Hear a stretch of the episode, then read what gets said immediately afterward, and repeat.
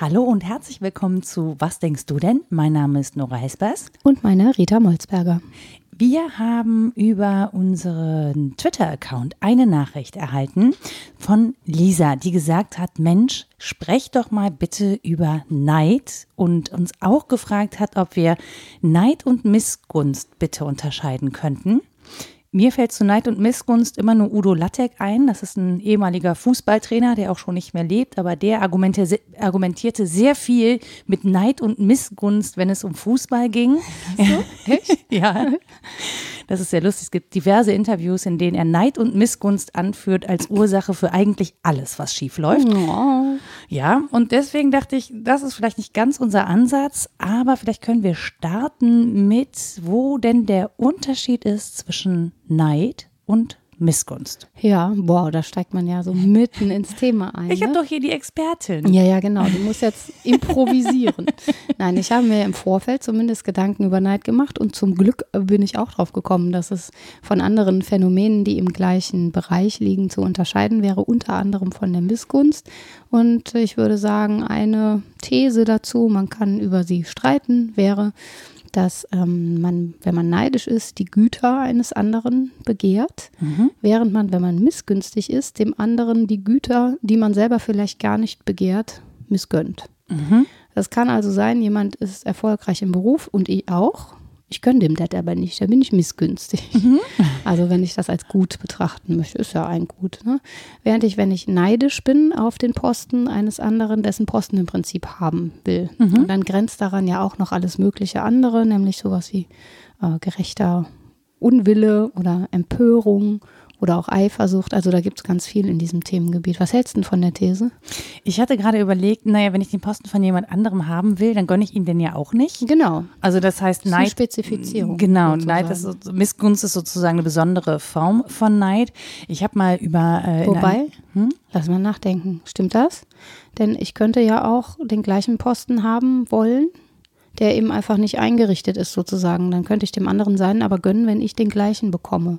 Aristoteles sagt, das ist ein Phänomen unter Gleichrangigen häufig. Also so, was auf der gleichen gesellschaftlichen Ebene stattfindet. Also ich neide gar nicht so sehr ähm, jemanden, der viel höher gestellt ist, geschweige denn viel niedriger gestellt, sondern es geht auf so Augenhöhe, würde man modern sagen.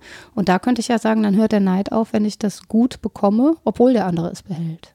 Das heißt, ähm, also der eine ist Chef von, von Firma A und dann ist aber für mich okay, wenn ich Chef von Firma B werde. Ich will Ja. nicht auch Chef von Firma A werden. Ja, genau. Okay. So. Ja, ja, dann frage ich, dann frage ich mich allerdings, wo dann, ja, so ein bisschen, obwohl, klar, also es ist möglich, da neidisch zu sein. Das ist mir jetzt nicht so eigen, weil ich würde dann schon dahin wollen, wo der andere ist.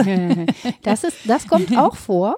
genau. Und da hadere ich persönlich mit meinem eigenen Neid sozusagen. Ja. Ähm, und ich finde es total schwierig. Also äh, es gibt ja verschiedene Formen von Neid auch. Ne? Ja. Also ich habe so ein Buch über Emotionen gelesen und Neid kann ja auch ein Antrieb sein. Also ich Genau. bin zwar neidisch, aber ich bin jetzt nicht sauer auf den anderen, dass der den Posten hat. Wobei ich glaube, da muss man schon echt Größe haben.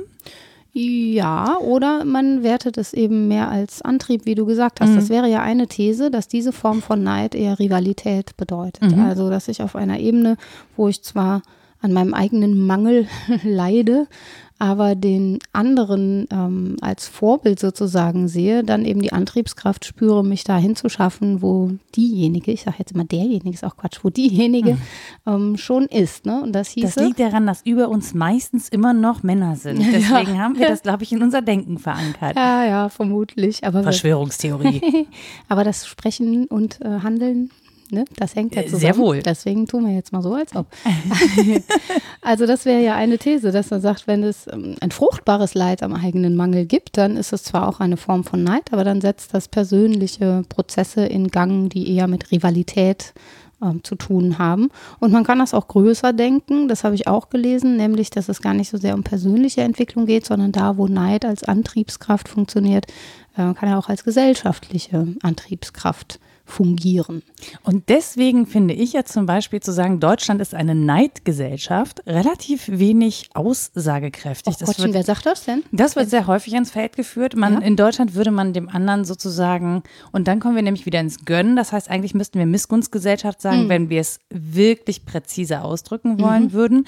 Es geht häufig, es geht wirklich dann häufig um Geld. Also, ne, warum muss der Fußballer Millionen verdienen? Ich gehe auch jeden Tag arbeiten, mir bläst keiner Zucker in den Hintern. ja, verstehe. Ja, so. Also warum ist der mehr wert als ich? Warum verdient der mehr? Dieser Wert wird ja häufig. Bitte, die Amerita ist ein bisschen erkältet. Ja, ich habe dadurch Niemand beneidet mich um meine Stimme. Ach, wer weiß. Ja. ja. Ähm, aber auf jeden Fall, dass es häufig darum geht, also den Wert, den eigenen Wert an Geld zu bemessen und diese Geldzuwendung sozusagen, die andere Leute bekommen für im Zweifel weniger Arbeit, für ein leichteres Leben, für nicht so viel tun müssen. Den anderen fliegt ja alles zu. Ähm, und dass es da häufig Neiddebatten gibt. Ja, und verstehe. das wird irgendwie als deutsches Phänomen verkauft, wenn man sagt, finde ich, Deutschland ist eine Neidgesellschaft. Und ich finde, an der Stelle müsste man eigentlich sagen, ob es da um Neid geht, weiß ich gar nicht, weil es geht schon auch. Also weiß nicht, glaub, es geht schon auch um Missgunst, ne? Um, da sind wir wieder bei Udo Lattek. Ich, ich weiß, es ist furchtbar, aber ähm, du bist eine Wiedergängerin von Udo Lattek. Ich habe das immer Bitte, geahnt. bitte, das möchten wir. Streich dieses Bild aus eurem Kopf. Och, ich fühle mich nicht wohl damit, Rita. Ja, oh Gott, so Fremdzuschreibungen sind bei dem Thema aber total äh, en vogue, habe ich, ich gelesen. Weil es geht ja häufig auch um Attribuierung von außen. Was ich jetzt gerade gemacht habe, wird beim Neid auch gemacht. Jemand sagt, du bist aber neidisch. Oder mhm. in Deutschland ist man aber neidisch. Das könnte zusammenhängen mit der einfach äh, diagnostizierten Humorlosigkeit. oder? Wenn, ja, wir sind unfassbar humorlos. Wenn die Deutschen angeblich so humorlos sind, dann liegt ja sowas wie Neid und Missgunst nahe. Das sind auch sehr humorlose Gefühle.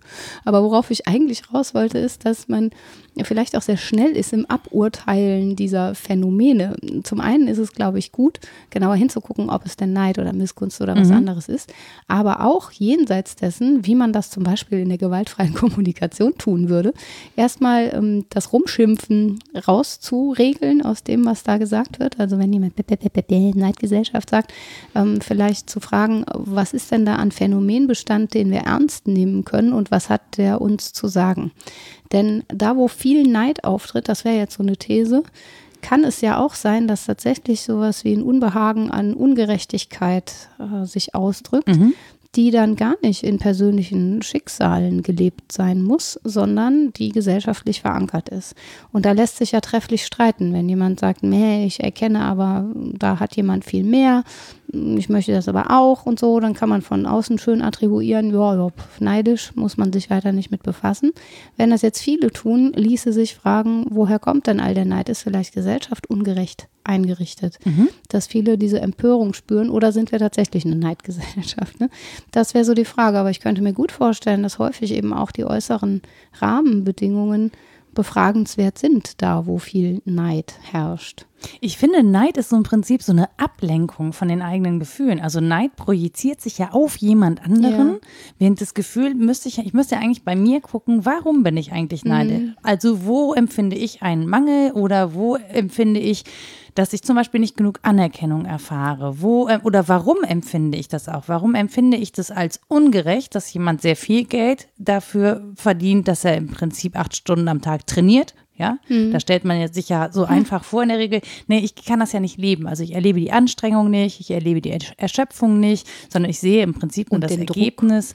Mhm. Genau, also ne, ich sehe im Prinzip das Ergebnis, da darf jemand das machen, was ich total gerne in meiner Freizeit mache und der bekommt dafür Millionen. Das ist ungerecht. Ja. So, ähm, wenn ich mich nur auf den Neid entwerfe, muss ich mich nicht mit mir selber beschäftigen, mhm. sondern ich beschäftige mich im Prinzip ja mit dem anderen. Ja, genau. Oder mit oder den anderen, anderen, Gütern. Gen so, oder es richtet sich tatsächlich äh, genau auf die andere Person auch. Das kann auch sein. Das ist fast schon eher Eifersucht. Ne? Ja, es nährt so ein bisschen so, auch wie Eifersucht, es nährt einen Minderwertigkeitskomplex ja. in irgendeiner Form. Das ist lustig, dass du nähren sagst, denn bei allem, was ich gelesen habe, ist die verbindende Größe das Wort nagend.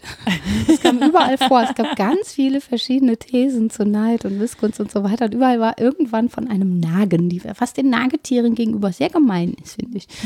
Sie nagen aus Neid und Missgunst. Sie nagen doch nur, um ihre Zähne abzuschleifen. So, aber interessant ist das ja, dass es einen selbst so auffrisst und dass es als was ganz Unangenehmes ähm, gefühlt wird und auch wenig drüber gesprochen wird, glaube ich. Mhm. Was ich aus psychoanalytischer Sicht gelesen habe, habe ich nicht verstanden, weil ich keine Psychoanalytikerin bin. Hiermit ergeht der Aufruf an alle Hörerinnen und Hörer, mir das zu erklären. Ich habe eine Idee davon, was es heißen könnte, aber ich, äh, ja, eine gute Erklärung wäre fein.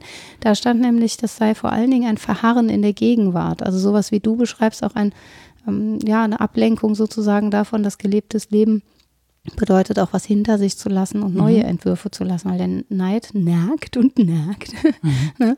und hält uns so am gegenwärtigen Problem fest und lässt uns das nicht hinter sich lassen. Mhm. Und dann ist er eben völlig destruktiv. Dann sprechen wir nicht mehr davon, dass es ein Motor für persönliche Entwicklung sein könnte, sondern dann hält es mich klein und ähm, ja, macht glaube ich, schon auch traurig, wenn man sehr viel neidisch ist. Glaube ja, ich, glücklich ist. ja, ich glaube vor allem ist es noch schlimmer als traurig, es ist bitter. Ja. Also Neid ist wirklich was, äh, ich, Ja, ich so- persönlich empfinde Neid, ja, ich gebe das äh, gerne und offen zu. Ich empfinde Neid, ich bin neidisch auf andere Personen, ähm, Auf die Person oder auf deren Güter? äh, au- auf das, was sie, also das, was mit ihnen zusammenhängt, das, was ihnen an zum Beispiel Aufmerksamkeit zukommt, an Chancen zufliegt. Also es ist natürlich, mir ist bewusst, dass das alles von außen betrachtet ist und so, aber in erster Linie empfinde ich das auch als so, als ein schmerzhaftes Gefühl tatsächlich. Also es ist was, wo ich mich vergleiche, also es ist ein komparatives Gefühl.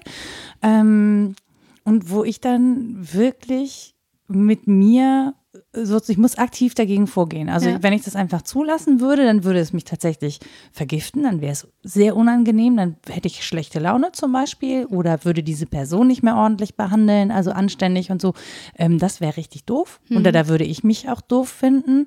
Ähm, mir das, den Neid zu verbieten, finde ich, funktioniert einfach nicht, weil das Gefühl ist einfach da, ohne dass ich das erlauben kann. Das ja. müsste man ja komplett abspalten. Das- Genau, das ja. geht halt nicht. Ja. Aber ich muss dann sozusagen mich wieder darauf besinnen, was habe ich alles, wie geht es mir, wo bekomme ich Aufmerksamkeit, wo andere vielleicht keine bekommen, ähm, was habe ich vorangetrieben, also was kann ich sozusagen an eigenen Werten wieder dagegen setzen, um das auszugleichen. Und das muss ich aber aktiv tun. Also das passiert nicht automatisch. Ich habe nicht automatisch so viel Selbstbewusstsein zum Beispiel zur Verfügung, dass mich das kalt lassen würde oder dass ich sagen könnte, ich bin nie neidisch, ich habe nie schlechte Gefühle im Vergleich mit anderen. So. Und das ist, ähm, da hinzugucken zum Beispiel und mich da auch anzugucken, da finde ich mich ganz schön bäh. ja, das liegt an Ovid. Nein, das liegt Ovid an ist schuld? Ja, auf jeden Fall. Die Metamorphosen sind schuld. Der hat nämlich, nein, das fiel mir eben ein, als du sagtest, bitter. Der hat äh, den Neid Invidia natürlich als Frau, ne, eine Begründung der Natürlich, Misogynie selbstverständlich. beschrieben. Also misogyn als so hagere, verhärmte Alte, die nicht abkriegt, was sie braucht. So, das ist ganz scheußlich, wenn man das äh, liest. Das ist natürlich eine Personifizierung, die ich so nicht mitgehen würde, aber es liegt nahe, das an, auch ja, an so Allegorien abzuarbeiten, weil das Gefühl wirklich so vielgestaltig ist und weil es so persönlich ist, wie du sagst. Also es ist ja eine Ergänzung der These, dass das ein Motor für persönliche Entwicklung sein kann, wenn du sagst, es ist auch ein Motor für Reflexion. Also wenn ich mich daran stoße, wende ich mich auf mich selbst zurück. Ich habe das auch versucht, im besten Sinne der Gewissenserforschung und mich gefragt, wo ich denn so neidisch bin, bin auf viel hässlichere Ergebnisse gekommen. Ich bin ein viel schlechterer Mensch als du. So viel Als wie? klar. Als wie du. Das war ja klar im Vorhinein, muss sagen. Ich bin sehr selten neidisch, aber ich glaube, ich habe so eine ganz ekelhafte Form von Missgunst manchmal. Die gepaart Inwiefern? ist mit einer, mit einer Arroganz und Überheblichkeit, die dem anderen nicht mal mitteilt, dass ich irgendwie missgünstig bin und dieses Gefühl gar nicht als solches zulässt. Also, ähm, ja, wie soll man sagen, ich mm, neide gar nicht, zum Beispiel, wenn jemand sehr viel Zeit hat zum Lesen und ich habe die gerade nicht. Ne? Dann könnte man ja sagen, jetzt bin ich einfach neidisch drauf. Das wäre ja soweit noch nachvollziehbar. Aber nein, was mache ich? Ich denke, nein, nein, bitte, ich gönne dir das. Schon in Ordnung. Ob du mit dieser Zeit qualifizierte Dinge tust, ich würde ja sehr viel bessere Bücher lesen. Aber gut, weißt du? Ich bin so ganz widerlich überheblich dabei, dass ich auch ekelhaft. Also vielen Dank äh, für den Hinweis auf dieses Thema. Es hat mich mir selbst entfremdet, aber es macht mich vielleicht Zu Aber einem besseren Menschen. Ja, aber es ist ja schon eher harmlos, das es tut ja niemandem was. Also wenn du das Nee, für nee, dich das kriegt denkst, die andere niemals mit. Ja, eben. Ich würde die auch nie anders behandeln. Aber für mich selbst bin ich da so blasiert. Das ist total widerlich. Also ich habe definitiv den viel besseren Buchgeschmack und ich lese auch die anspruchsvollere Literatur. Nur, dass das mal klar ist. Du wirst es nie Quasi. erfahren, Ja. aber ich denke das. Und wenn jetzt die andere aber auch noch die anspruchsvollere Literatur liest, dann ist aber ganz am Ende. Ne? Dann weiß ich ja gar nicht mehr, worauf ich mich rausreden soll. Aber das wird ja nie passieren, weil theoretisch, wenn du Zeit hättest, könntest du ja etwas finden, was noch anspruchsvoller ist. Du würdest es auch verstehen. Ja, das ist das Gute, dass es immer so hübsch im Konjunktiv bleibt beim Genau. Neid, ne? Kann man in unterschiedlichen Varianten pflegen und dann verbleibt das immer so in einem Nimbus und man muss das nie völlig vor sich aufklären. Aber dahin zu gucken ist schmerzhaft, wo- wo man neidisch ist. Bei mir war es tatsächlich jetzt im Moment auf jeden Fall Zeit. Ich neide, glaube ich, keine gesellschaftlichen Stellungen oder so, weil ich dem nichts zuschreibe. Ich kenne so wenig Menschen, die, die beneidenswert wären. wenn sie in einer bestimmten Stellung sind. Ja, weil das ja immer auch Rückseiten hat. Also wenn man Mhm. genauer hinguckt, will man das wirklich haben? Nein. Ne? Aber das ist ja auch so ein Trick, ne? Zu sagen, na ja, die hat das und das oder Ja. der hat das und das, aber eigentlich hat das ja voll viele schlechte Seiten und die würde ich ja gar nicht wollen Nee, und deswegen ja. ist das voll okay und eigentlich will ich es gar nicht. Ja, das ist so, die Trauben sind mir zu sauer, sprach der Fuchs. Aber bei mir ist es so, dass ich dann eher denke, ach ja, Trauben, Gott, man kann auch eine Banane essen. Das ist gar nicht, also es ist mir Ja. so, es ist mir auf so rheinische Weise egal. Das ist auch nicht unbedingt schön oder zeichnet einen charakterlich aus. Aber dass ich äh, wirklich so neidisch werde und daraus Antrieb ableite oder Selbstzerstörung, das ist mir jetzt an mir noch nicht aufgefallen. Aber man muss vielleicht auch tiefer graben, das kann schon sein. Weiß ich gar nicht. Also für mich ist es schon so, ähm, ich versuche natürlich, also ich missgönne, nee, das wäre auch falsch. Das stimmt nicht, dass ich Leuten nichts missgönne. Muss ich hier leider zugeben, das stimmt nicht.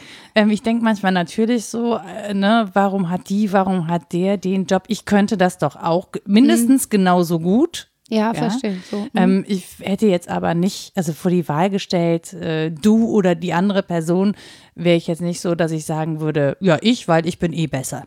Das würde mir zum Beispiel Das ist im Bewerbungsgespräch auch kein guter Punkt. nee, das, Nehmen Sie mich, sonst sind Sie ja doof. Sie wollen ja nicht doof sein. Ne? äh, überzeugend eigentlich. Ich habe mal eine Bewerbung gelesen, die so war. War erfolgreich. Wenn ich da mal aus dem Nähkästchen plaudern darf. Ja. Da war, äh, hier, der und der Verlag hat Harry Potter abgelehnt, der und der Verein hat Magic Johnson abgelehnt. Jetzt machen Sie keinen Fehler, ne? Ich bewerbe mich bei Ihnen. Fand ich total großartig. Das ist aber schon wieder auch witzig. Ja, Dabei. ja, natürlich, was Also das zeigt ja eine. Form von Kreativität im Ja. Zweifel, ne? Oder Humor, je nachdem. Ja, genau. Hat auch funktioniert, Ja. tatsächlich. Mhm. Aber es ist halt, ähm, ja, ähm, da muss ich aber wirklich hart mit mir ins Gericht gehen. Also dann auch zu sagen, das geht nicht, dass man jetzt irgendwie anderen Leuten das missgönnt. Das, äh, ich erwarte von mir, da mehr Größe zu besitzen und mich dann hinzusetzen und zu versuchen, einen eigenen Weg zu finden. Also das ist das, was es mit mir macht, ist, ähm, ich weiß, ich möchte da auch hin, zum Beispiel. Ähm, und ich suche dann einen Weg, wie ich das irgendwie realisieren kann, ohne dass ich dabei jetzt Ellbogen ausfahren müsste oder in die direkte Konkurrenz gehen müsste, weil ich das, glaube ich, auch blöd finden würde. Ja. Also ich meine, ist ja genug Platz für alle irgendwo. Na eben, das ist doch Ne? sehr sympathisch, so damit umzugehen. Und dann ist es ja tatsächlich doch wieder eigene Entwicklung. Und ähm, Ja, weil, aber auch nur, weil ich auf der anderen Stelle weiß, dass ich nicht weiterkomme. Es ist auch schon die Einsicht, die Tür ist zu. Ja, aber manche Türen sind ja auch tatsächlich verschlossen und nicht selber zugeknallt und dann davor geheult. Also das, da kannst du ja nichts für. Ich möchte Ne? nicht ausschließen, dass ich vor der einen oder anderen Tür auch schon geheult habe, bevor ich die versucht habe, eine andere zu öffnen. Ja, ja, ach, die Türen. Den kann man auch mal aus den Angeln heben. Darum geht es ja tatsächlich, dass man Alternativen entwickelt und auch, was ich eben sagte, dass die Missgunst ja vielleicht einen guten Grund hat und man Ungerechtigkeiten feststellt und sich empört darüber. Das ist schon nicht mehr das gleiche Neidphänomen, wie wenn man einfach jemand anderen das, äh, das Gut nach dem Gut trachtet, das diejenige hat, äh, sicher was anderes. Aber das gibt es ja schon auch, dass man Unwillen empfindet angesichts schlecht eingerichteter Verhältnisse und sich sagt, na, da missgönne ich, aber ich missgönne aus gutem Grund. Und zwar vielleicht gar nicht so sehr dem Menschen persönlich, sondern ja, dieser Funktion. Also das ist natürlich eine Weise, den anderen rauszurechnen, ist ein bisschen gemein. Aber da geht es dann eben nicht mehr darum zu sagen, ne, deren ähm, Erkenntnisse oder deren Stellung ist was, was mich ganz fuchsig macht, sondern dass jemand mit dem Können in der Stellung ist, finde ich falsch. Mhm. Also Weiß ich nicht. Äh, dazu muss man sagen, es kann ja auch definitiv falsch sein. Ja, Nur genau. ist Neid dann nicht das richtige Gefühl, finde ich, und ja. auch nicht der richtige Ansatzpunkt, weil es einen selber so gallig macht. ja, und würde gerne. man unter gleichen Bedingungen da sein wollen? Also wenn ich jetzt zum Beispiel mhm. sage, so, da hat jemand eine Professur und füllt die nach meinem Verständnis von Professur gar nicht aus. Der legt da kein Bekenntnis ab, macht Dienst nach Vorschrift, äh, kümmert sich irgendwie einen Dreck um neue Forschung. Ach, das würde doch nie passieren. Nein. Aber wenn, dann neide ich ja nicht diese Position. Ich will ja nicht eine Professur, auf der ich Dienst nach Vorschrift mache, mhm. ne? sondern ich möchte, dass das System so eingerichtet ist, dass das nicht vorkommt. Dann wiederum denke ich, naja, eigentlich ist ein System, das schwarze Schafe trägt, sehr viel sympathischer als eins, das das Kind mit dem Bade ausschüttet und mhm. jeden zu totaler Transparenz zwingt und dann bin ich schon wieder gut damit. Mhm. Aber da geht es dann eben, wie gesagt, nicht mehr um die ähm, Güter desjenigen, den ich da im Blick habe. Und ich neide die auch nicht, ich will die nicht haben, sondern ich ähm, schaue, wie die Konstellation ist und bin mit der unzufrieden. Und daraus kann man ja was machen. Das ist, glaube ich, eher das, was du beschreibst, oder? Mit deiner Missgunst. Mm, ja, ich mache das an dem Gefühl fest, was ich da habe. Und das Gefühl ist schon nagen. Das Gefühl ist schon, dass einer äh, persönlichen, also dass ich persönlich nicht da wertgeschätzt werde, wo ich gerne wertgeschätzt hm. wollen würde. Ja. ja. das ist alles, also das ist, muss man auch dazu sagen, das ist natürlich alles eitel, das ist sehr egozentriert, ja. Ähm, das ist mir auch klar. So, ja. also ich gucke dahin, ne, ist es nicht so, dass ich es unter Kontrolle hätte. Die Gefühle sind da, die kommen halt so, wie sie wollen. Mit, äh, mit ein bisschen Zeit und Gedanken schaffe ich es dann auch, die irgendwie zu wenden weil es notwendig ist. Also ich hätte keine Lust so durch die, also ich hätte keine Lust, mich von diesem Gefühl beherrschen zu lassen. Es ja. ist da und ich gucke es mir an, aber ich hätte überhaupt keinen Bock, mich davon beherrschen zu lassen und mir das als Triebfeder zu eigen zu machen, weil ich finde, dass das so, ja, das ist einfach schleimig und grün und, und, und alles, was Lies au wie. Das hat dir gefallen. also ja, das, ist, das ist so, wie ich das, wie ich das eigentlich nicht haben will und wie ich auch eigentlich nicht sein will oder wie ich genau. mich nicht sehen will. Was nicht heißt, wie gesagt, in dem Moment bin ich ja so, aber ich möchte so nicht sein. Das ist bei mir auch so. Also wenn ich das empfinde, und ja, gerade auch in engen Verhältnissen in der Partnerschaft oder in der Freundschaft wenn immer so Gefühle habe, das ist ja ne, mit Rückgriff auf Aristoteles das naheliegendste, dass es da passiert. Und denke, oh Mann, ey, er hat jetzt die ganze Freizeit und ich habe den Haushalt an der Backe. ja. Dann gelingt es mir dann doch häufig, hoffe ich, zum einen daraus kein konkret böses Verhalten abzuleiten, sondern ja, einen reflexiven Abstand dazu zu gewinnen, so wie du das beschreibst, und es auch zu verzeitlichen. Das war für mich dieser Hinweis auf nicht in der Gegenwart hängen bleiben, das nicht ständig prolongieren und darauf auf der Rille hängen bleiben, ja. sondern sich sagen, naja, es kommen auch wieder andere Zeiten und jetzt ist es halt mal so und dann ist es demnächst wieder anders und dann wird dieses kurze Nagen schon wieder sehr viel weniger unangenehm, das vergeht dann. Ich glaube nicht, dass jemand ganz frei von Neid, Missgunst, Eifersucht, Empörung sein wird. Es sei denn, weiß ich nicht, jemand hat das sehr trainiert, Asketen oder Mönche. Ich weiß nee, es nicht. Darum geht es ja so ein bisschen, dass, wenn man das Ego überwindet, ne? Ja, also genau. in, in, Deswegen äh, im ne? Buddhismus ne? zum ja, Beispiel genau. oder so. Aber selbst da ist es ja nicht so, dass sie nicht, dass die sagen, äh, es kommt nicht vor, sondern dass sie sich darum bemühen, es zu überwinden. Was heißt, wenn ich etwas überwinden muss, dann ist es halt trotzdem da. Ja, ja? Genau. Weil wir sind Menschen. Das ja, das ist die eine Begründungsform. Also man kann sagen, das liegt im Wesen des Menschen. Das wäre anthropologisch begründet. Meistens wird es in der Philosophiegeschichte natürlich, wie du eingangs schon erwähnt hast, über den Vergleich und die Vergesellschaftung mhm. eingeführt, argumentativ. Am berühmtesten ist, glaube ich, Rousseau. Der sagt, das Übel beginnt mit der Vergesellschaftung und da wird die Amour de soi zur Amour propre, also die Selbstliebe zur Eigenliebe äh, genau dieser Egoismus, den du eben beschrieben hast. Dann fangen die Vergleichungen an und dann will ich die Stellung des anderen. Ja, das liegt alles daran, dass wir uns äh, vergesellschaftet haben. Das ist eine These, das ist so die der Ursprung Gesellschaft des Ganzen. ist schuld. Die, die Gesellschaft gar nicht selber. So, ja, ja, genau. Die ist ja das radikal andere, ne? Die ja, Gesellschaft. Ja. Mhm. Ich bin da ja quasi gar kein Teil von. Das nee, niemals. Das machen wir nicht. Ja, genau. Pfui. Ich halte sehr viel mehr von der These. Nicht, dass ich jetzt Rousseau nicht wertschätzen würde. Das ist alles sehr einsichtig. Aber ich Nicht, glaube, dass der mir eine Beschwerdemail schickt. Ja, genau. Jean-Jacques. Alte Klappe, das ist Spam. So. sondern ich halte einfach viel von der These, dass die ja, diese Gefühle von Neid und Missgunst und so weiter ja bestimmte Personenkonstellationen evozieren. Also es ist so, dass wir uns dann in bestimmter Weise miteinander arrangieren, wenn mhm. wir vergesellschaftet sind. Und das heißt, es ist eine besondere Form der Vergesellschaftung, wenn wir neidisch sind. Dann wäre es auch gar nicht mehr so schlimm, wenn jemand sagt Neidgesellschaft, sondern dann gucken wir mal hin, was das denn anders macht als eine Zorngesellschaft. Oder eine, die Wutbürger. Ja, was weiß ich. Man kann ja andere Gefühle, die im Zweifel genauso schlecht, äh, schlechten Leumund haben, mal davor setzen, vor das Wort Gesellschaft. Das ist ja sowieso so ein Renner fürs Kompositum. Liebesgesellschaft Kann man alles hübsch. davor machen. Ja, genau. Oder Gönngesellschaft. Gönngesellschaft? Gigi. Gönn dir. Äh, Gesellschaft. Ja, Gönnung, Gönnungsgesellschaft.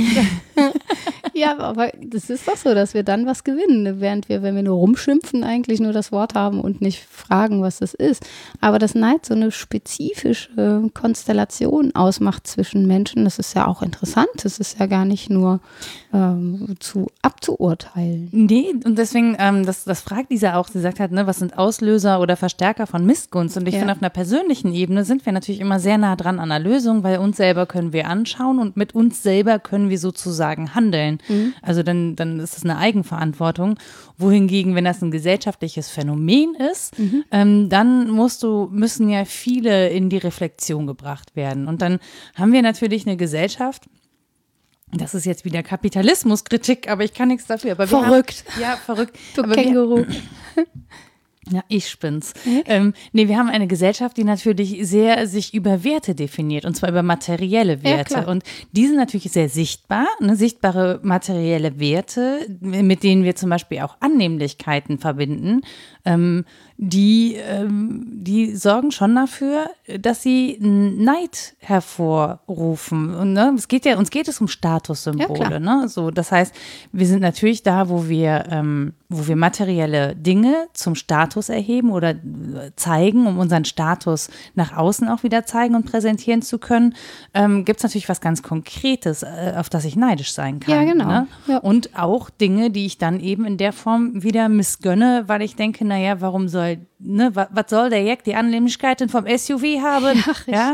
Ich äh, könnte den auch YouTube brauchen. Ich kann ihn mir halt nicht leisten. Ja, genau. Und das ist ja Prinzip des Kapitalismus, dass er uns unzufrieden halten muss, sonst gibt es da keine Fortentwicklung. Deswegen auch sehr ambivalent, wenn man sagt, das Motor für gesellschaftliche Entwicklung, würde ich immer sagen, ja, in welchem Rahmen bitte? Ne? Mhm. Sollen, sollen die Menschen glücklicher werden oder soll das System sich erhalten oder Und in welcher Gesellschaft? Genau. Und äh, wie, wie definieren wir einen Wert oder einen Gut Gut äh, das Habens, haben wollenswert ist. Mhm begehrenswert? Also was ist eigentlich unser Begehren? Ich glaube, das ist der, die Kernfrage bei all dem.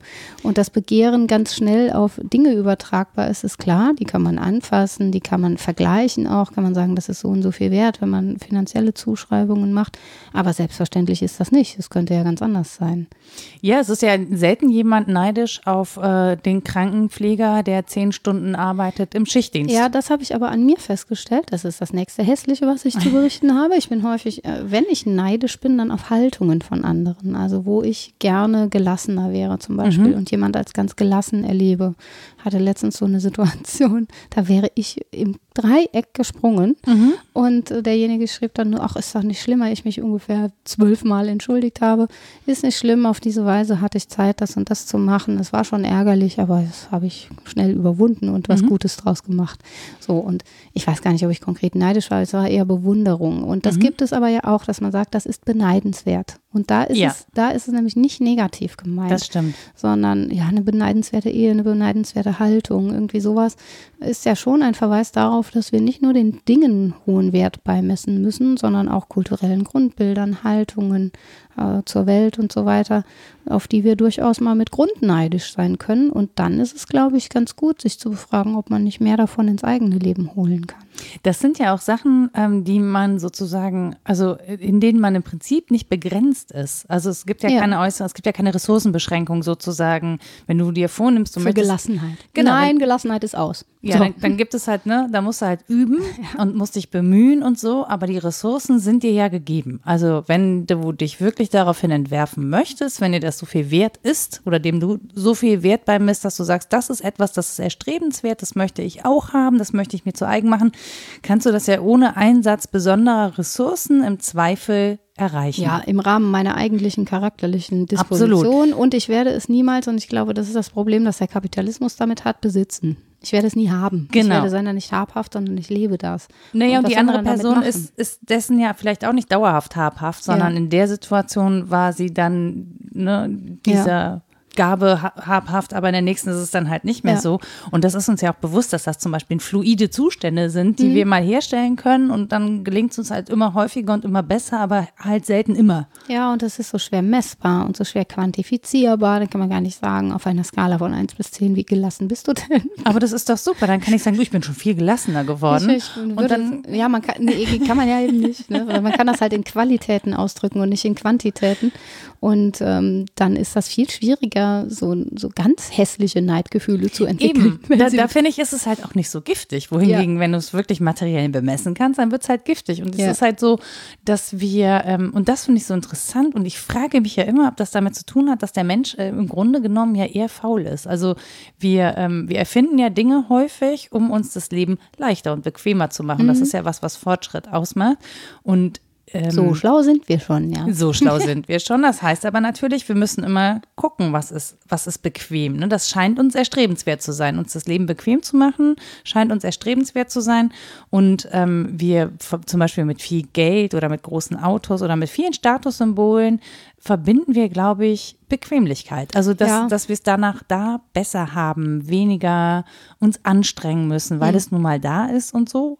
Ähm, und vielleicht ist dann eine Triebfeder von Missgunst auch die Bequemlichkeit. Ich Und will auch einen Thermomix, damit ist Kochen viel einfacher. du immer mit deinem Thermomix, ich immer mit meinem den SUV. Thermomix. Scheiße, das Ding.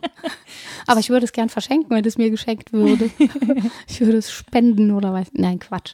Ähm, ja, natürlich ist das so, dass ähm, diese ja, Zuschreibung von wie viel ist was wert, ähm, auch im Hinsicht auf Bequemlichkeit gemacht wird. Wir sind halt leider nicht so ganz gut in mittelfristiger und erst recht nicht in langfristiger Planung. Ne? Wir gucken immer, wie es uns kurzfristig besser geht. Und da mag das sein, dass irgendwie der bequemere Autositz kurz verspricht, es sei ein besseres Leben ihnen möglich. Ist aber an sich schon absurd, wenn man mal drüber nachdenkt. ist schon bescheuert. Wenn man länger drüber nachdenkt, kommt man selbstverständlich darauf, dass man selbst im eigenen Leben das bessere Alter haben wird, wenn man mehr Treppen gelaufen ist, Ja. zum Beispiel. Aber auch, dass man, wenn man in Generationen weiterdenkt, das war jetzt auch faschistoid, ne? Man hat nicht unbedingt das bessere Leben, wenn man mehr Treppen läuft. ist Quatsch, das kann auch schiefgehen. Aber wenn, Wenn man gerade- runterfällt. ja. Es ist äh, schwierig, jetzt nicht zu predigen.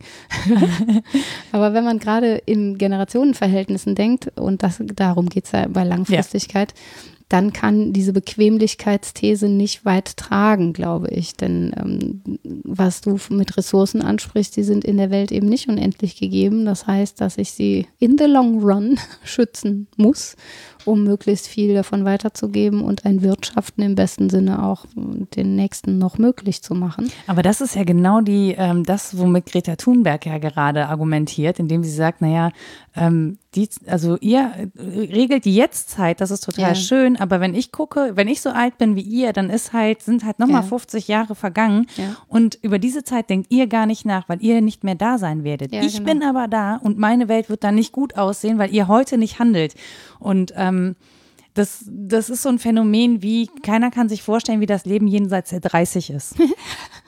Sei denn, man ist kurz dahinter und denkt sich, oh, ist einfach passiert. Es ist einfach passiert und es geht, es geht sogar weiter. Aber das Verrückt. ist wirklich auch ein, soll man sagen, Glaubenssatz oder eine, ein wichtiger Satz, der auch in der pädagogischen Ausbildung, wir hatten es ja von LehrerInnenbildung, äh, unbedingt an den Anfang des Studiums gehört, dass man sich Gedanken macht darüber, was das pädagogische Wirken auch als Sprecherin und Sprecher, als jemand, der in Gesellschaft handelt, gar nicht nur als Lehrerin und Lehrer bedeutet für die nächsten Generationen. Denn ich erziehe ja eine Generation, die auf Basis dessen wieder die nächste Generation erziehen wird. Und bevor mal so ein Umschwung passiert, das ist sehr, sehr langwierig. Das heißt, ich muss weit über mich hinausdenken mit dem, was ich vermittle.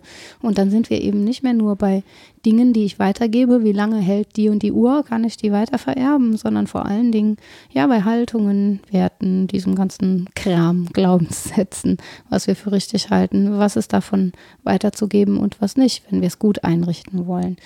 Äh, um auf die Eingangsfrage zurückzukommen, die war, ne, ist unsere Gesellschaft oder was begünstigt Mhm. Missgunst in der Gesellschaft? Wären es zum einen also die These Vergleichung, das wäre so die Rousseausche These, Mhm. dann Kapitalismus, das ist die Hespersche und die Molzbergersche und die These vieler anderer auch. Und des Kängurus. Was ja zusammenhängt, ne? Ja. Vergleich und Kapitalismus. Ist ja klar, dass das Ja, ich, ich weiß auch immer gar nicht, ob ich dann, ob es äh, grundsätzliche Kapitalismuskritik ist, sondern es gibt ja auch nicht oder den Kapitalismus. Eben, also es ist eher so eine Gesellschaftskritik einer Gesellschaft, die irgendwie aus irgendwelchen Gründen vereinbart hat, dass wir uns jetzt bitte alle nach Statussymbolen richten, die ich persönlich völlig ähm, gaga finde, Ja. aber well, ja, und nur das, meine Meinung. es gibt viele andere Thesen dazu, zum Beispiel, dass ein zentrales Problem äh, beim Missgunst sein könnte, Beschleunigung könnte man ins Feld führen, weil wir keine Mhm. Zeit mehr haben für diese sehr langwierigen Dinge, die vielleicht genauso viel wert sind, ne, aber eben nicht schnell herzustellen sind und so weiter. Man kann da in viele Richtungen weiterdenken. Ja, oder auch den Reflexionsprozess. Genau. Ne? Also interessanter, halt auch. Mhm. Genau, interessanterweise, keine Ahnung, ähm, analysiere ich schon immer Dinge, aber natürlich hat äh, auch so ein Reflexionsprozess irgendwann erstmal einsetzen müssen und Ja. auch das Feststellen, dass ich vielleicht auf die und die Weise oder mit der und der Haltung nicht weiterkomme oder dass ich feststelle, ähm, das Gefühl, das ich zwar empfinde, tut mir nicht gut, ja, und es tut mir auch nicht gut, dem nachzugeben, so Ja. und dann daraus eine Disziplin zu entwickeln und ähm, einen anderen Umgang damit zu finden. Aber das, damit, kommt ja niemand auf die Welt. Das ist ja wirklich was, was man üben kann, weil diese Emotionen sind da. Das heißt, die sind sehr basal. Wir scheinen damit auch auf die Welt zu kommen.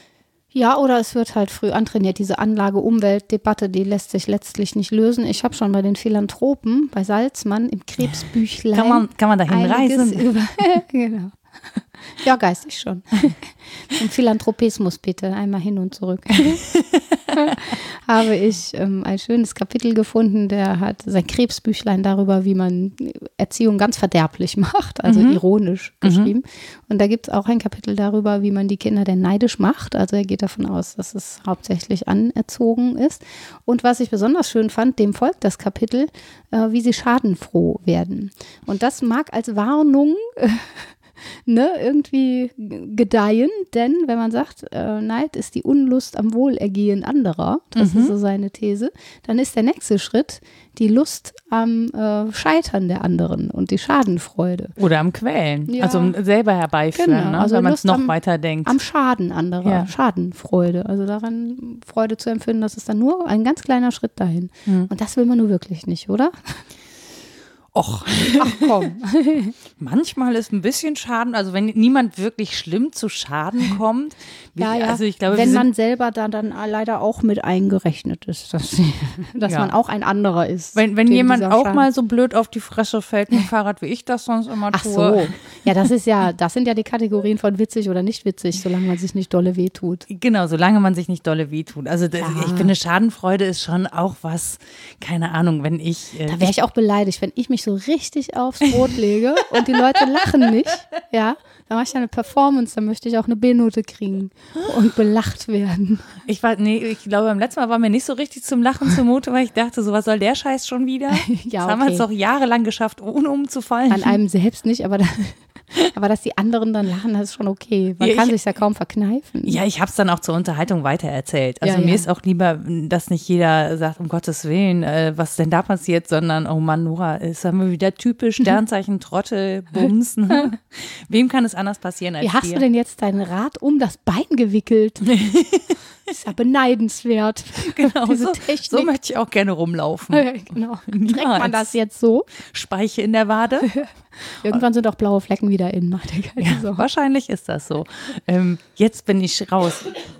Weil ich parallel noch, ja, ich habe so Ach ein so. halbes Auge, nämlich auf das, was, Ja, äh, ne, was auf meinem Rechner noch ist, was Lisa uns noch geschrieben hat. Und los. Ähm, weil sie nämlich von der Ansteckungsgefahr von Missgunst Mhm. spricht. Also gibt es sowas, dass, ähm, dass man sich sozusagen in einer Gruppe darauf einigt, da sind wir jetzt missgünstig, das finden wir doof und ähm, sozusagen Missgunst der Kleber ist, der eine Gruppe zusammenhängt, weil man sich darauf verständigt, dass äh, alle das den anderen nicht gönnen. Ja, glaube ich So schon. Zuwendungen Wenn es- zum Beispiel finanzieller Art. Ja, es ist ja nun äh, schon, wie gesagt, bei Aristoteles als Gruppenphänomen gedacht.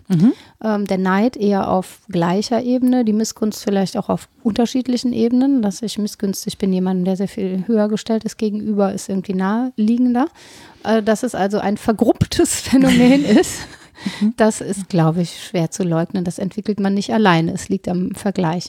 Insofern ist das eine Form der Ansteckung, dass es immer in, in Gruppen sowieso auch entwickelt wird, ähm, die ja, klassisch wie auch eine Ansteckung einer Krankheit vielleicht funktioniert. Da gibt es ja Übertragbarkeiten. Denn wenn ich erlebe, da müssen jetzt Psychologinnen und Psychologen was zu sagen, dass meine hm, Formen der Anerkennung sozusagen mit Füßen getreten werden, die ich gerne hätte, dann neige ich natürlich dazu, mir das zurückzuholen. Ich stelle mir so ein Beispiel vor, wie Dienst nach Vorschrift arbeiten. Ne? Wenn ich sehe, die anderen machen das alle, dann ist es sehr naheliegend zu sagen, warum soll ich weiter hier motiviert Überstunden schieben, äh, während ich, wenn ich da allein säße, vielleicht einfach meinen Job mache und manchmal dauert es eine Stunde länger oder eine Stunde kürzer. Insofern denke ich schon, dass es als Gruppenphänomen auch sowas wie einen Ansteckungsfaktor gibt. Ja. Ja, der lässt sich interessanterweise auch gut füttern. Das Ding ist, ich kann mich da, da kann ich mich zum Beispiel ganz schlecht reindenken, weil ich mich frage, warum soll ich mich einer Gruppe anschließen, die in mir negative Gefühle auslöst? Das ist mir völlig, also mir ist es völlig unverständlich. Ja, viele erleben das ja als gar nicht freiwillig gewählt. Zum Beispiel die Kollegen, man sieht ja gar nicht mehr nach einer Weile, dass der Arbeitsplatz was selbstgewähltes ist und das ist er vielleicht auch nicht. Man ist dankbar, ihn zu haben. Ja. Ähm, und äh, die Kollegenschaft ist auch nicht selbstgewählt. Insofern ist diese Haltung, ja, wieso, ich wollte das doch so und deswegen muss ich mich jetzt nicht beklagen, glaube ich, eher selten. Die Menschen erleben das als was, was ihnen von außen zukommt und was sie dann irgendwie produktiv wenden müssen, ihr Schicksal. Und dann liegt das nahe, ne, zu sagen, Aber die diese- anderen machen das doch auch. Genau, aber diese Gruppen, diese missgünstigen Gruppen sind ja keine Zwangsgesellschaften, sondern die schließen sich ja im Prinzip freiwillig zusammen. Ne? Und ähm, keine Ahnung, wenn häufiges Argument, ähm, ich kriege keine Wohnung, aber ne, den ganzen Hartz-IV-Empfängern, blöd gesprochen, ähm, die kriegen ja ihren Wohnberechtigungsschein und die können leben wie die Made im Speck. Und unser eins muss ja suchen. Und es, es schließt sich sozusagen eine Gruppe zusammen, die äh, neidet, dass Menschen, die so, die, ähm, nee, sozial schwach sage ich nicht, die finanziell schwach gestellt sind, ähm, sozusagen Vergünstigung bekommen oder eben äh, Zugriff auf Wohnungen, für die man einen Wohnberechtigungsschein bräuchte. Ja. Wobei man So. dann fragen muss, neidest du auch diese Situation? Wärst du auch gerne so prekär? äh, Ne? Genau, das wäre so sofort arm meine, sein? genau, das Ja. wäre sofort meine Frage, wo Dann ich denke, bitte. genau, aber das, das ist ja der neiden. Gedanke, der nicht, nicht stattfindet, Ja. sondern ja, die nehmen uns Wohnraum weg. Ja, ja, also ganz klar ist, äh, das muss man eigentlich beantworten mit einer Rückspiegelung, denn mein Neid ist natürlich auch die Anerkennung des anderen. Ne? Da, wo ich neidisch bin auf etwas, was der andere hat, ist es eine Anerkenntnis dessen, was derjenige hat. Das heißt, wenn ich den nicht anerkennen, sondern mies machen will, darf ich eigentlich nicht neidisch sein. Da muss ich davon absehen. Und äh, wenn ich das reflexiv geschafft habe, dann äh, ist es vermutlich auch so, dass ich solche Sätze nicht mehr äußere. Aber wie du sagst, äh, setzt das Argumentieren da an einer gewissen Stelle einfach aus. Wäre aber relativ leicht in der Rückfrage, glaube ich, ähm, zumindest mal anzustoßen. Möchtest du in der gleichen Situation sein, um diesen Wohnberechtigungsschein zu bekommen? Oder möchtest du, wenn du in diese Situation gerätst, in einem Staat leben, der dich nicht unterstützt? Mhm. Wenn du zu beidem Ja sagst, ich wäre lieber gerne arm und würde irgendwie leicht eine Wohnung, was auch Unsinn ist, die kriegen nicht, aber gut. Aber- Ja, aber interessanterweise finden diese Gedanken ja gar nicht statt, sondern man ver versteift sich ja wirklich Ja. darauf, auf dieses, naja, ähm, uns geht's auch schlecht ähm, und uns wird nicht geholfen, aber denen wird geholfen. Ja, und ja. dann zu sagen, naja, aber denen geht's halt noch viel schlechter, weshalb die halt auch diese Unterstützung bekommen Ja. und ihr nicht, ist ja dann, ähm, wird ja dann hinfällig, wenn es dann zum Beispiel geht, ja, aber ich bin in diesem Land geboren und die nicht, deswegen Ja. haben die die Unterstützung nicht verdient. Es ist auch vielleicht gar kein so gutes Argument, weil es das Prinzip des Othering fortschreibt. Ne? Da, da bin ich und hi- da sind aber die anderen. Vielleicht ist es sogar klüger, damit zu brechen und zu sagen, wir sind Gesellschaft. Da müssen wir fragen, wie wir uns einrichten wollen, was wollen wir unterstützen, wie wollen wir es haben, sonst bleibt man in dieser Struktur, hier bin ich und da die anderen. Ähm, das, was, also ich finde halt so interessant, dass sich das immer auf andere Gruppen, also dass man diesen Missgunst, dass es sich immer auf andere Gruppen entwirft, anstatt sozusagen ne, wie man es ja auch im Streit soll, man soll von den eigenen Wünschen sprechen, so und dann, dann kann man ja das Problem auch lösen. Das Problem kann ja nicht sein, wir schicken das auf, dass ihr missgünstig seid, zum Beispiel, das eliminieren wir, in welcher Form auch immer, mhm. und dann seid ihr nicht mehr missgünstig, dann geht es euch automatisch besser. Das ist ja gar nicht die Lösung. Das ist ja der, also das ist der äh, der Gedankenfehler, finde ich, der daran ist, sondern sagt doch konkret, woran es euch fehlt und nicht, woran es euch mangelt im Vergleich zu anderen. Ja, ja. Das, das kriegt man aber häufig nicht. im Vergleich erst raus, wenn man so reflexiv nicht ist. Das kann man aus sich selbst vielleicht gar nicht ableiten. Und dann bleibt ja immer noch die Frage, bin ich neidisch auf die Gruppe oder auf deren Güter? Oder möchte ich dieser Dritte sein, dem ich vielleicht das, das Dritte neide?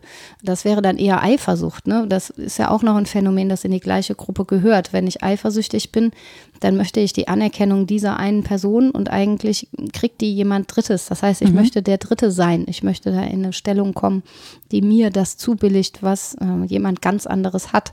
Und das müsste man da sauber auseinanderhalten.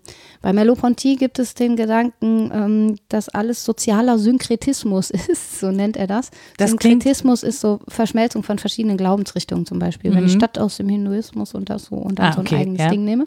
Und wenn da sich sozial so viel zusammentut und verschmilzt, dann ist es eben schwer, die Phänomene auseinanderzuhalten. Ist ja klar, dann kann ich kaum noch sagen, hier bin ich neidisch, aber das ist mein eigenes Begehren ja, oder das ist vielleicht jetzt eine konkrete Eifersucht, aber ich kann das von mir lösen, weil ich mich bespiegele, ohne die anderen zu sehen und ohne mich in der Position des Dritten zu imaginieren und so.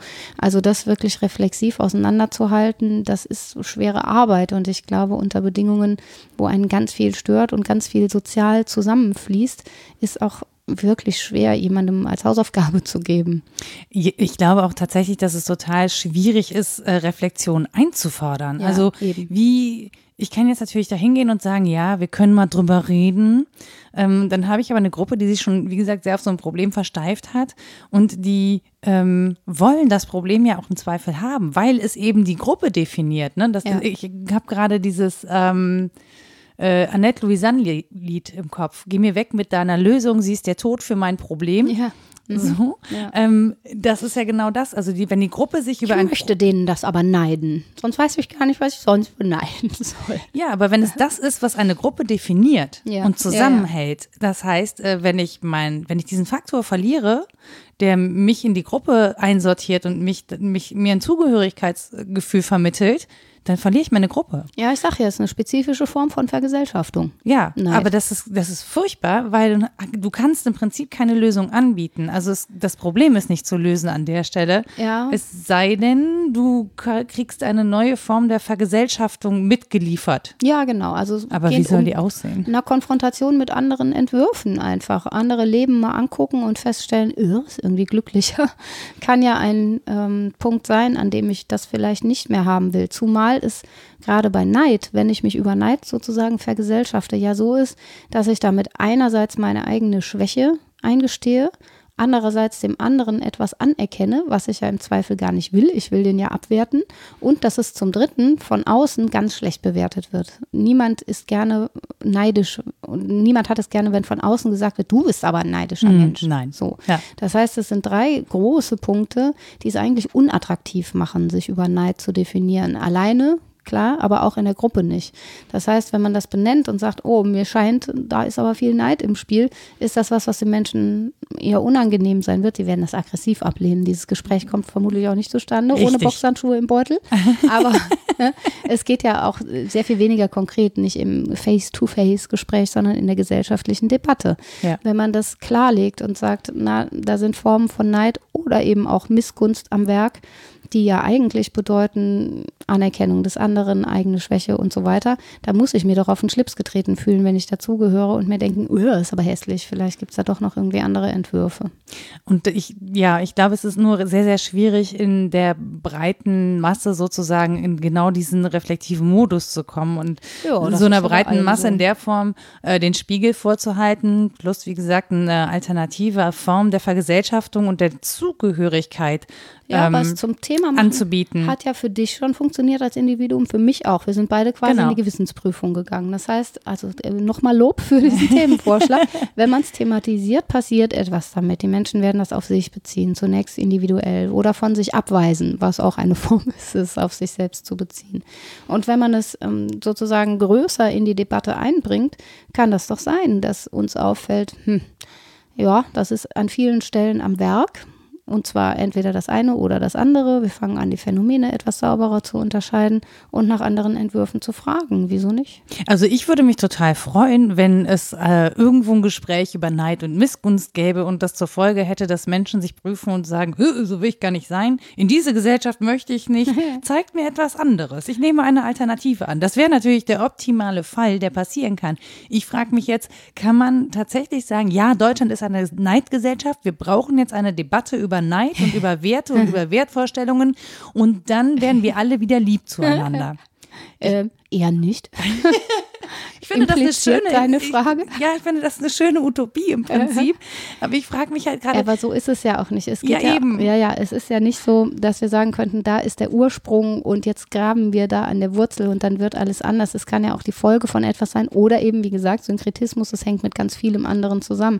Aber sowas wie politische Bildung ragt auch in diese Themenbereiche rein, würde ich sagen. Gerade wenn es wie gesagt, um systematische Fragen geht und nicht um persönliche Befindlichkeiten. Wenn ich nicht die verhärmte Frau bin, die sich irgendwas wünscht, sondern wenn es ähm, um Maßstäbe geht, die ich für befragenswert halte, dann ist sowas wie politische Bildung oder auch Gefühlsbildung, das war früher ja mal selbstverständlich und gar nicht so viel anders als der Rest, ähm, unbedingt wichtig für, für alle, die teilhaben an, am Zusammenleben. Aber ich finde gerade in der Politik, ehrlich gesagt, jetzt wo du es sagst, Politik wird ja ganz häufig aus niederen Motiven ähm, betrieben.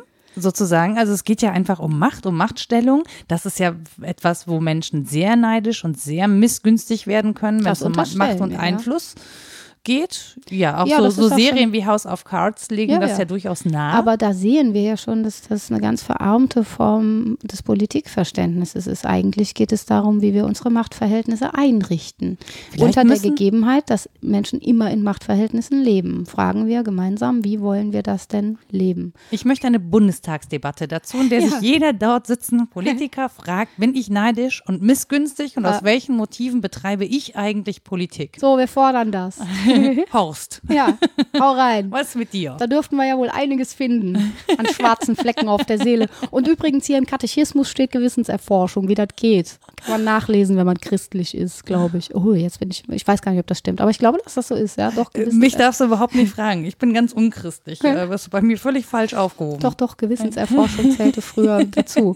Ähm, und das ist etwas, was man von bestimmten Berufsgruppen nochmal in anderer Weise fordern muss, glaube ich. Die, die repräsentieren und die, die weitergeben. Ich habe auch eben nicht zufällig das Bild des Professors oder der Professorin gezeichnet. Ja. Ex-Professo, ich bekenne, ja. Mhm. Das sind so Positionen, ähm, da, da fällt es mir schwer, Neid zu empfinden, weil die so unglaublich viel Verantwortung tragen, wenn man es wirklich ernst nimmt. Und die müssen aber in bestimmter Weise auch nochmal härter mit sich ins Gericht gehen, was diese Fragen angeht, glaube ich. Und Politikerinnen und Politiker eben auch. Oder Lungenfachärzte. Ja. Ich sage, bevor ich mich hier um Kopf und Kragen rede und bevor äh, uns deine Stimme verlässt, das wäre wirklich sehr, sehr schade, würde ich sagen, wir machen einfach hier an der Stelle, wir haben uns ja jetzt wirklich auch sehr nackig, nackig gemacht, ne? Ja. bevor es uns kalt wird. Nein, wir machen an der Stelle einfach mal einen kleinen Cut und sagen, ähm, wenn ihr noch ein Bedürfnis habt, noch weitere Fragen habt, dann würden wir einfach noch eine Folge dazu machen. Ja, genau. Ich habe noch so viel auf dem Zettel. nee, ich habe auch das Gefühl, äh, wir, könnten jetzt ewig weitersprechen. Ich finde, bis jetzt ist es extrem kurzweilig und dachte so, oh, wir sind aber schon ordentlich dran. Ähm, genau, wir würden einfach noch einen weiteren Aufschlag machen, wenn ihr weiter Fragen und Anmerkungen habt und Rita hat noch viel auf dem Zettel und dann ähm, sagst du uns jetzt einfach erstmal, was du bis jetzt so auf dem Zettel hast. Bis jetzt. Also es sind noch einige thematische Dinge, aber für die haben wir ja dann wann anders Zeit. Da muss ich jetzt gar nicht äh, eifersüchtig auf die Zeit anderer reagieren. äh, Da wachsen die kleinen Äh, Teufelshörnchen. Und auf der, auf der anderen Seite des Zettels habe ich Literaturempfehlungen. Und zwar habe ich viel von Christiane Deibel gelernt, die ihre Dissertation äh, veröffentlicht hat. Herausforderungen und Responsivität. Reflexionen zum prekären Charakter pädagogischer Interaktionen. Ähm, Verena Kast, Neid und Eifersucht, die Herausforderung durch unangenehme Gefühle. Ovid, die Metamorphosen. Ja, das lohnt einfach auch, wenn es nur wenige Zeilen sind. Oder ich lese sie beim nächsten Mal vor. Oh, sehr gerne, ja. Schöner Aufhänger. Äh, Rainer Paris, ich hoffe, dass ich das richtig ausspreche, Neid zur Politik eines Gefühls im Merkur von 2006 ist das. Dann habe ich den Philanthropen Christian Gotthilf Salzmann zitiert im Krebsbüchlein oder Anweisung zu einer unvernünftigen Erziehung der Kinder. Mhm. Übrigens ist von ihm auch noch ein Ameisenbüchlein entstanden und er wollte auch noch ein Skorpionbüchlein und all sowas, aber dazu ist es nicht mehr gekommen, aber da können wir wann anders drüber sprechen. Ähm, Pierre Bourdieu, die verborgenen Mechanismen der Macht, das wäre so die gesellschaftliche Komponente. Und bei Aristoteles findet sich einiges, glaube ich, sogar auch in der Rhetorik. Da müsste ich nochmal nachgucken, wo genau das bei Aristoteles ist. Lohnt aber immer. Ja, ich mag ihn auch wenn ich äh, denn nochmal dazu käme, ihn ausführlich zu lesen, außerhalb von Sophies Welt. Und jetzt gleich werde ich von Rita wieder gewürgt. Das war Absicht.